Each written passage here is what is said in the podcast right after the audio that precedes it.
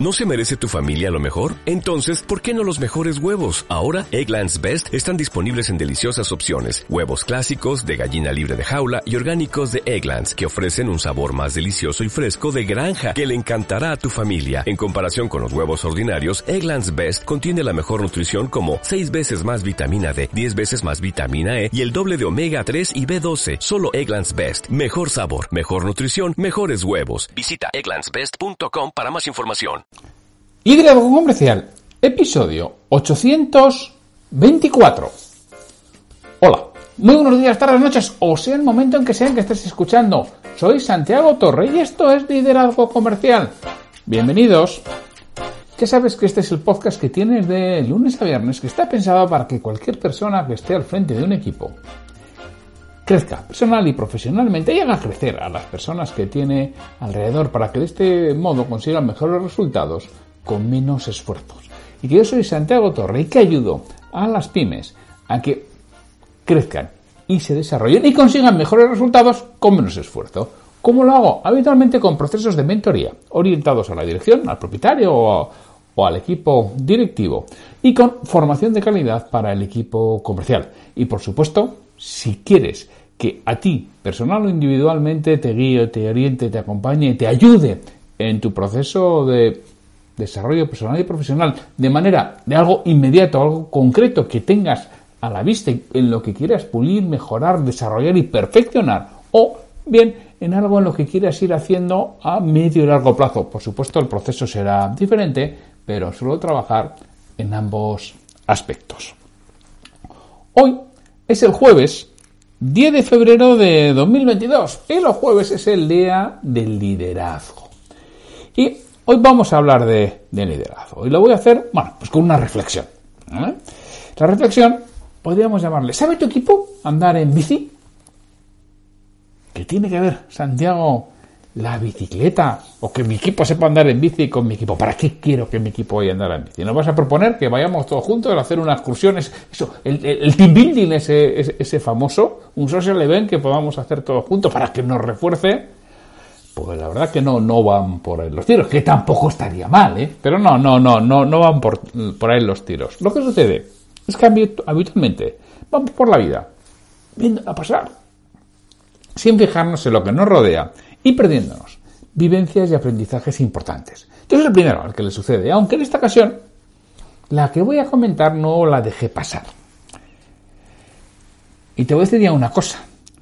Pon atención a tu alrededor y vas a descubrir aspectos increíbles. Solamente poniendo un poco de atención a lo que estás realizando. yo os cuento que hace unos días vi un conocido en el parque de al lado de mi casa, enseñando a andar en bici a su hijo pequeño. No sé si alguno ha pasado por ese proceso. Yo os lo cuento por si todavía estáis a tiempo. Un buen día, alguien decide regalar una bici a tu hijo o hija. Puedes ser hasta tú mismo inconsciente. Y tú lo aceptas con mucha ilusión. Y el retoño, mucho más. Repito, si ha sido tu error de novato, que, probablemente no vuelvas a cometer. por supuesto, esa bicicleta tiene ruidines. E independientemente de tener que arrastrarla o cargarla hasta el parque, si hay cuestas, no genera mucho más disturbios. Y tú disfrutas sentado en el mismo mientras ellos andan y juegan. Antes íbamos con el periódico o con un libro, ellos con la bici daban vueltas con sus rodines por el parque y tú te leías un periódico o leías el, libro. Hoy con el móvil, lo que hoy vamos con el móvil y ya lo tenemos ahí, ahí en la mano. Bueno, el caso que tú disfrutas. Eres feliz durante una temporada, pero ya sabes que no hay, igual que no hay ningún mal eterno, tampoco hay ningún bien eterno. Y un buen día, tu hijo o hija, a veces alentada por el entorno, con lo bien que están callados, pero bueno, alguno va y tiene que hablar. Decide que él o ella quiere andar como los mayores, sin ruidines. Tú te sientes orgulloso, se te, echa se te hincha el pecho y te ofreces a enseñarle. Acabas de entrar en el desfiladero, en el aquel de, Little Big Horn. Si no lo sabes, es el lugar en donde la coalición india obtuvo una victoria aplastante frente al séptimo de caballería liderado por el general Caster. Caballo loco los metió allí a todos y bueno, barrio al séptimo de caballería. Bueno, pues tú acabas de entrar allí, en ese desfiladero, y no para verlo por si es bonito, no, acabas de entrar al desfiladero. Así que antes de, de embarcarte en algo, por favor, valora previamente el esfuerzo que crees que va a suponer y multiplícalo por dos o por tres, que seguramente no te quedes muy lejos. Si no sois padres o vuestros hijos no están en esa fase, os cuento el proceso. Por si tú, en tu ignorancia, te ofreces ayudar en algún momento futuro. Para que lo sepas, sin más. Advertencia, a, navegantes. Dependiendo de la habilidad de tu hijo o hija, pueden ser varios kilómetros el que aprende a andar en rodines, habitualmente repartidos en múltiples sesiones a lo largo de los días. Y esos varios kilómetros son corriendo agachado detrás de una bici pequeña, intentando que el aspirante ciclista no se caiga al suelo y se abra la cabeza. O se deje todos los piños, todos los dientes allí en el asfalto, tú detrás. Si no has pasado por eso, no te puedes imaginar lo que te va a venir. Al principio te hace gracia, ¿eh? Bueno, luego la postura y el dolor de espalda hacen que ya no te rías más. Y si tu hijo o hija es un poco torpe y ya son muchos días, bueno, no te cuento, porque claro, ya no vas a abandonar. En mitad del proceso, tú ya sigues. Yo he tenido cinco hijos y he pasado por ello. Con el mayor, qué torpe era el tío. Ah, no, el mayor no, el mayor no, no era el más torpe, no, no, no. Con el mayor no recuerdo cuánto tiempo fue. Pero yo creo que todavía de vez en cuando tengo que hacer estiramientos para, para y, tiene 29, si no me equivoco, o sea que yo todavía tengo que estar estirando para, ir recuperando. El segundo este era el torpe, este porque tiene muchas habilidades y fortalezas, aunque el equilibrio no es en lo que destaca. ¿Eh?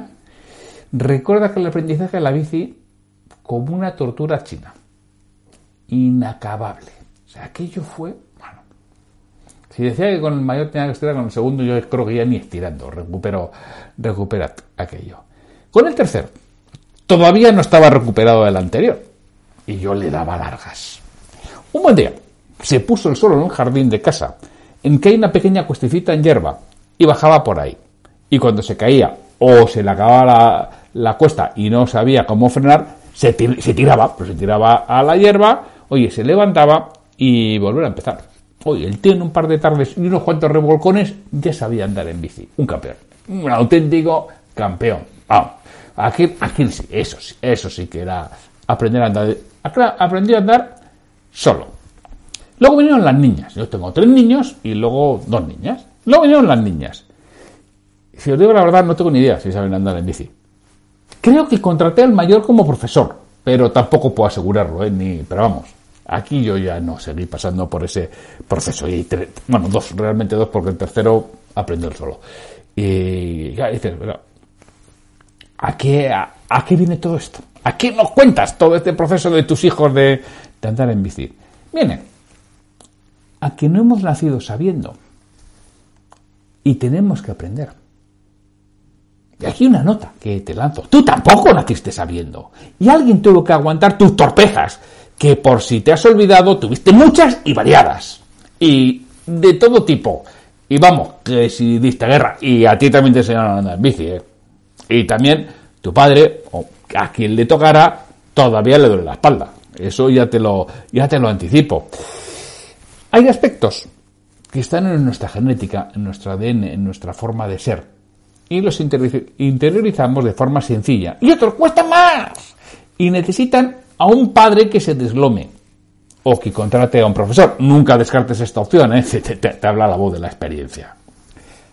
Eso mismo pasa en nuestro equipo y en nuestro trabajo. La gente no viene enseñada de casa y no tiene por qué hacerlo. Si estás al frente de un equipo te va a tocar ponerte las deportivas, doblar la espalda, quitar los ruedines y acompañar a tus colaboradores en el proceso. No, que vengan ya con ello sabido. Ya. Pues también vamos a pedir a París, que es donde vienen los niños, que vengan ya sabiendo andar en bici. Yo ya lo pedía, pero no, no tuve suerte. Entonces hay quien pretende evitar este proceso y dice, ¡hala! ¡Que se busque la vida! Ah, cómodo a, corto plazo, no digo que no. Un desastre a medio y largo recorrido. Claro, al que dice eso, argumenta, no, no, es que este tendría que haberlo sabido ya, pero no, no, licenciado no tiene un grado en no sé qué. Claro, otra vez, es que has entrado otra vez en el desfiladero de antes, has entrado tú solo, que no tendría por qué saberlo ya, que no venimos sabidos. A otros, sin embargo, a otros que están al frente de un equipo, les gustaría, pero no tienen tiempo. Eso dicen, no, que no tengo tiempo, que estoy tan está liadísimo, está liadísimo, siempre, siempre está liado, no tiene tiempo, siempre corriendo, claro. No son conscientes de que cuando estás al frente de un equipo tienes que reducir al mínimo posible las tareas técnicas y el día a día para dedicarte a dirigir y tener tiempo de calidad para los tuyos. También están quienes son conscientes de que debieran hacerlo, pero no saben cómo. Por último, tenemos a los que han pasado muchas veces por el deslome y han puesto remedio a la situación. Hay quien les dice que tienen mucha suerte con el equipo que les ha tocado. Ah, sí, como si esto fuera una tómbola. Ah, a ti te tocan. Te tocan los ¿Sabéis lo que dicen en los equipos de ventas, no? Los que menos venden. ¡Oh, es que en mi zona! ¡Es que mis clientes! ¡Es que tiene una suerte el otro! Pues esto es lo mismo. Pues es que hay gente que tiene suerte con el equipo que le ha tocado o con la persona que ha contratado. Entonces, ¿qué podemos hacer si estamos al frente de un equipo y queremos minimizar al máximo el dolor de espalda al enseñar a andar en bici a los nuestros, que vas a tener que enseñar a andar en bici, ¿eh? Habrá alguna posibilidad, como ya hemos visto, de tener la cuestecita esa en el jardín de casa y que aprenda él solo o que contrates al mayor para que enseñe a la niña. Eso también puede ser. Pero si no tienes esa posibilidad en tu empresa, en tu departamento, tú que estás al frente de, tu equipo o de tu propio emprendimiento, ¿qué tienes que hacer? Es sencillo. Tener protocolos y procedimientos por escrito y actualizados. Y otro comentario mío, del autor. Eh, no acepto pulpo, pulpo como animal acuático, perdón, como barco como animal acuático, ni pulpo como animal de compañía. Y eso de que es que en nuestro caso es imposible, es que cada vez es diferente, es que son muy complejos, excusas de mal pagador. Esto tienes que realizarlo, tienes que tener protocolos y procedimientos por escrito. Y lo que es más importante, actualizados, que yo llego a muchos sitios y me dicen, sí, están por ahí. Y lo que pone en el papel se parece como un huevo, una castaña, a lo que realmente hacen, a lo que realmente realizan, a lo que realmente se lleva a cabo en esa empresa, con lo cual no vale para nada. Las actividades clave de cada puesto deben de tener protocolos por escrito y estar actualizados. Todas las actividades que realizan las personas, todas quizá no es necesario, pero aquellas claves, aquellas esenciales, aquellas imprescindibles, aquellas que ayudan a conseguir el resultado o el 80% del resultado, por supuesto, que tienen que estar por escrito y repito actualizados. Es decir, que alguien coja ese protocolo, lo haga y aquello funcione, porque es como se está haciendo. Es que lo he cambiado. Coño, pues cambia el papel ¿Es que se lleva? ¿Qué lleva? ¿Cinco minutos? ¿Diez minutos? ¿Un cuarto de hora te lleva? Pero tú sabes lo que puede suponer ese cuarto de hora que destinas en cualquier momento. la mejora es tremenda. Porque es que ya muchas veces la realidad no tiene nada que ver con lo que pone en el papel y hay que actualizar. Tener ese papel permite que otros las puedan realizar de forma más sencilla. Y repito, no solo tenerlas, sino que si modifico lo que realizo, modifico el papel tiene sus ventajas para quien está al frente, ya que en caso de cambios de puestos la adaptación es mucho más rápida y sencilla. Y el jefe no tiene por qué estar involucrado en el proceso. Para eso está escrito. Esta es una de las principales ventajas, pero no solamente para ti que estás al frente de un equipo y se lo mandas a hacer a alguien, para él, para ella también tiene ventajas. Porque, ¿cuáles son? Para quien la realiza, porque le va a permitir irse de vacaciones y no tenerse que encontrar con una montaña de trabajo atrasada en su mesa o ponerse enfermo y tener que pasarse horas al teléfono explicando cómo hacer. Y ni digamos en el caso de que se incorpore alguien nuevo. Todo es mucho más sencillo. Todo fluye de, menora, de manera mucho mejor. Esto tiene ventajas para la organización, pero tiene también ventajas para la propia persona que realiza esas tareas. Que es que yo no sé si en alguna ocasión os habéis ido de vacaciones. No recuerdo una ocasión, un verano, en el que me fui de vacaciones y decidí, yo creo que teníamos que incorporarnos el lunes o el martes o el miércoles, no me acuerdo. Yo decidí, decidí incorporarme el lunes siguiente. Me cogí dos o tres días más de vacaciones. No le vuelvo a dar ventaja nunca tú. Oye, no te puedes imaginar cómo me llenaron la mesa de papeles. yo creo que no levanté cabeza en todo septiembre. O sea, porque entre lo mío atrasado, que ya me llevan ventaja, yo iba a rebufo para, para, intentar ponerme al, día de los demás. Entre eso y luego que me fueron dejando cosas, que supongo esto no sé a quién dejárselo, ala, pues al que no está, en la mesa del que no está, ahí estaba, y a repartirlo. Y claro, ni tuve intentar repartirlo, repartir juego y nadie lo quería. Así que dije, nunca más. O sea, yo en todo caso de venir vengo antes de vacaciones, ya las cogeré en otro momento, pero nunca más es esto. Por digo, yo te digo, no sé si alguna vez te has ido de vacaciones te has pasado eso. Nadie ha hecho lo tuyo. ¿Por qué? Porque nadie sabe cómo hacerlo. Porque como lo haces de tu manera, a tu forma, tan distinto, tan especial, a veces el distinto lo especial eres tú. Cuando tú lo has puesto por escrito, alguien lo podrá hacer. Y por supuesto, igual que si faltas durante una temporada por una enfermedad, por ejemplo, o por un permiso de paternidad o de maternidad, bueno, pues cuando está eso no te tienen por qué estar llamando. Que es que si no estás enfermo te están llamando, tienes que estar al teléfono atendiendo cosas porque no te ha dado la gana de escribirlo, no te ha dado la gana de actualizarle. Entonces, si estás al frente de un equipo, vas a tener que enseñar a otros a andar sin rodillas en la bici, eso seguro, pero puedes realizarlo a las bravas, corriendo detrás agachado, joder, eso es que solo de pensarlo, perdóname que me mueva un poco, que es que me vuelven a doler los riñones. O lo puedes hacer con un método que te permita realizarlo mejor y de manera más efectiva. Entonces, en tu caso, ¿cómo transmites la información a alguien que se incorpora nuevo en tu empresa o departamento? ¿A la bravas? Ahí, corriendo agachado detrás de la bici, o realmente tienes este proceso, estos procedimientos, estas tareas clave escritas desarrolladas y actualizadas de forma que se las puedes dar y la explicación es mucho más sencilla y la forma de trabajar mejor. Y además, puedes hacerlo diciendo, ¡Hala! ¡Ahí la tienes! Lo, lees y... Que no, sé si a vosotros os habrá pasado, que llegas a una empresa nueva y dices, ¡Hala! Aquí tu mesa, no, ordenador no, que todavía no toca porque ya, te lo irán preparando. Tú no te preocupes que ya te lo irán poniendo, no es de informática. Te dejan ahí, vamos, no sabes ni qué hacer. Bueno, pues eso es habitual y es un coste de dinero y un coste, vamos, de todo por parte de la, también de la persona que entra, ¿no? De falta, de pérdida de ilusión por todo ello, mientras que si tú tienes un plan de acogida, claro, concreto, conciso, qué es lo que tiene que saber la persona, qué es lo que tiene que aprender, quién se lo va a enseñar, cuándo se lo va a enseñar, cuándo le va a dedicar ese tiempo, cómo te vas a asegurar de que sabe hacer el trabajo, cómo va a ser mucho más eficaz y eficiente en los primeros días. No te puedes imaginar cómo me lo cuento. Pero cambia el cuento a ti que estás al frente del departamento en el cual esa persona, una más, vas a tener que hacer, por supuesto, el seguimiento los primeros días, los primeros momentos, en esas primeras circunstancias vas a tener que estar con esa persona, lógicamente. Pero claro, no es lo mismo a que no sepa hacer nada, a que esté interrumpiendo a todo el mundo, a que tarde cinco meses en aprender a hacer algo que puede estar haciéndolo desde la semana 2. No digo la semana 1, porque la semana 1 tiene que ser fundamentalmente de aprendizaje, de conocer a las personas, de aprender a hacer las cosas, de saber dónde están cada cada documento necesita de leer esos documentos que van a necesitar para su trabajo. No tengas prisa, el primer día que está trabajando.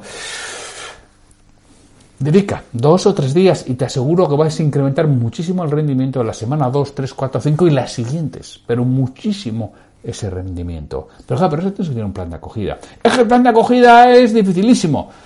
Bueno, te aseguro que no es tan difícil. Y si no sabes, oye, llámame y te, te ayudo. Te ayudo a realizar ese primer plan de acogida. Y una vez que hayas realizado el primero, es que es un copia y pega. Es que el poste es distinto. Ya, pero el 70% es lo mismo. Y la parte de reflexión ya la has hecho una vez. Si es que con hacerlo una vez muchas veces ya vale. Ya tienes los surcos, los surcos mentales para que eso vaya fluyendo. Con lo cual, necesitas tener los procesos actualizados. ¿Qué, procesos? Los de las tareas clave, las de las cosas más importantes de cada puesto, la de aquella que da el 80% del rendimiento. Eso lo tienes que tener desarrollado. Y luego, siempre que se vaya a incorporar alguien, por supuesto, aparte de definir muy bien el puesto y para qué lo quieres, tienes que tener un plan de acogida. ¿Qué tiene que, aprender? ¿Quién se lo va a enseñar? ¿Cuándo se lo va a enseñar? ¿De qué manera? Para que de esta forma vaya conociendo la empresa los procedimientos, lo que tiene que realizar y lo haga de la manera más rápida y efectiva posible, que al final es lo que quieres tú que estás al frente de tu departamento. Bueno, espero que esta pequeña reflexión que he hecho sobre los ruedines de, de la bici de un niño y lo que puede ser tu equipo os haya servido. Y sin mucho más, me despido de vosotros hasta mañana viernes, en que tendremos un nuevo episodio en liderazgo comercial. Y ya sabes, como es viernes, seguramente sea una cita o frase comentada. Así que sin mucho más, hasta mañana.